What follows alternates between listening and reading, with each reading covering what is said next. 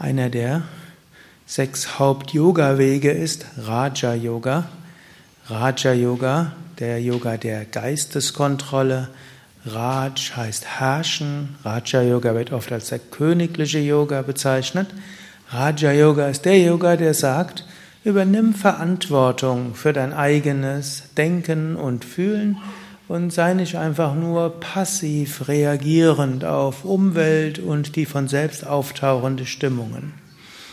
Der menschliche Geist schafft ständig irgendwelche Stimmungen, irgendwelche Emotionen, irgendwelche Gedanken, denen können wir einfach passiv folgen und können uns dann manchmal freuen und manchmal können wir uns ärgern. In jedem Fall können wir die anderen für unseren Gemütszustand verantwortlich machen die anderen entweder aktuell oder unsere Eltern oder unsere Großeltern für unsere Gene, unsere Eltern für hm, bestimmte Muster und wir finden sicherlich noch genügend andere, die wir verantwortlich machen können.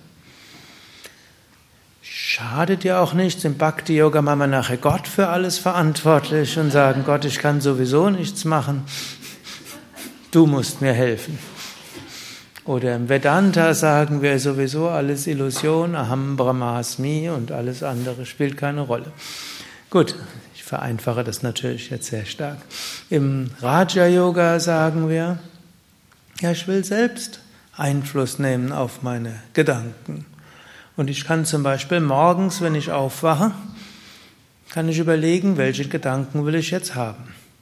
Manche haben den automatisch auftauchenden Gedanken, muss ich jetzt aufstehen? Was wird er heute noch werden? Und mühseliger den Körper aus dem Bett hm, bringen. Oder wir können beginnen mit, ich bin voller Kraft und Energie, mir geht es gut, ich freue mich auf den weiteren Tag. Oder mit einem Gebet. Oder aus dem Fenster schauen und hören, man hört ein paar Vögel und sieht ein paar Bäume. Und nimmt ein paar Momente bewusst Kontakt damit auf, lässt sich davon inspirieren. Und dann können wir dann weiter sagen, ich freue mich aufs Pranayama, ich freue mich auf die Meditation, ich freue mich. Auch das können wir sagen.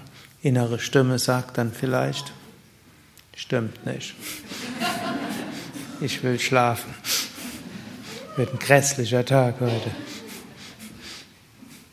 Das kann, hat ja auch seine Berechtigung, das mag ja auch so sein.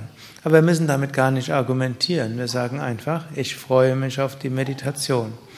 Innerlich grummeln. Sagen wir weiter, ich freue mich auf die Meditation. Okay. Und wenn irgendetwas, wenn wir, bevor wir mit irgendeinem Menschen sprechen, wird vielleicht unser Geist so sagen, was will der schon wieder von mir? Und wie kann ich da jetzt machen? Wie kann ich ihm aus dem Weg gehen? Oder wir können sagen, wir können uns vom Herzen zu Herzen mit dem anderen verbinden. Wir können ihm bewusst einen guten Tag wünschen. Und wir können sagen, möge aus unserer Begegnung Schönes erwachsen. Und natürlich ist auch eine Aufmerksamkeitsfokussierung. Wir können das Stirnrunzeln des anderen anschauen und überlegen, was hat er gegen mich? Oder wir können irgendwie in die Augen schauen und sehen da sein Leuchten. Oder wir können das Herz spüren und spüren vielleicht seine Verbundenheit. Oder vielleicht sehen wir ein gewisses Leid und schicken etwas Mitgefühl dorthin. Also es hängt davon ab, was schauen wir an. Und auch ähm, im Alltag können wir öfters überlegen, worauf richten wir unsere Aufmerksamkeit. Wenn man lang genug sucht, wird man immer etwas finden, worüber man sich aufregen kann. So viel ist in der Welt nicht in Ordnung. Und man wird immer etwas finden, was einen inspiriert und an Gott erinnert. So viel Schönes ist auch in der Welt. Natürlich ist es nicht gut, immer nur an die schönen, Sachen zu denken, denn irgendwann bricht dann doch irgendetwas über uns hinein. Aber seine Frage, wie viel schauen wir dort an und worauf richten wir unsere Aufmerksamkeit? Und ein letzter Aspekt des positiven Denkens ist auch noch, Wie beurteilen wir etwas? Angenommen, man hat irgendetwas hm, versucht und es geht schief. Jetzt könnten wir entweder sagen,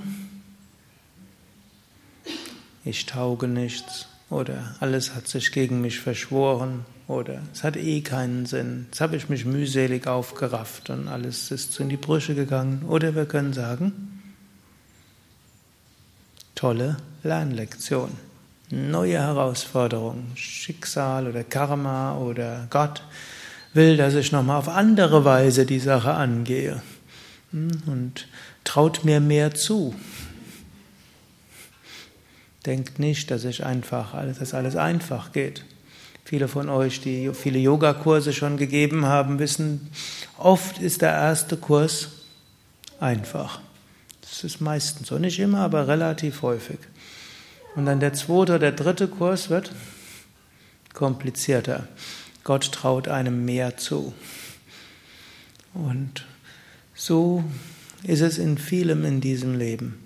Also Herausforderungen annehmen, interpretieren oder auch vielleicht ein positives Denken heißt ja nicht arrogant wird, das habe ich ja toll hingekriegt, so wie ich macht das kein anderer, wenn mal was gut geht. Dann ist auch eine Beurteilung der Demut. Ja, danke Gott, dass du es diesmal mir einfach gemacht hast und mir die richtigen Worte eingegeben hast. So bleiben wir demütig. In diesem Sinne können wir sagen, mehrere Aspekte des positiven Denkens. Erstens bewusst Gedanken hervorrufen mittels Affirmation und Visualisierung. Zweitens wäre Herz-zu-Herz-Verbindungen herstellen. Drittens sich bewusst entscheiden, worauf richte ich meine Aufmerksamkeit. Und viertens, wie interpretiere ich das, was auf mich zukommt.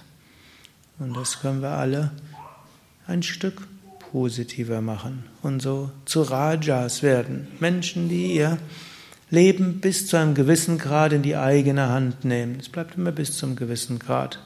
Denn in anderen Graden hängen wir letztlich von Gott ab und vom Karma. Aber wir haben einiges an Spielräume, die uns Gott gegeben hat oder Karma oder das Kosmische, wie auch immer ihr es definieren wollt. Ariam Tatsat.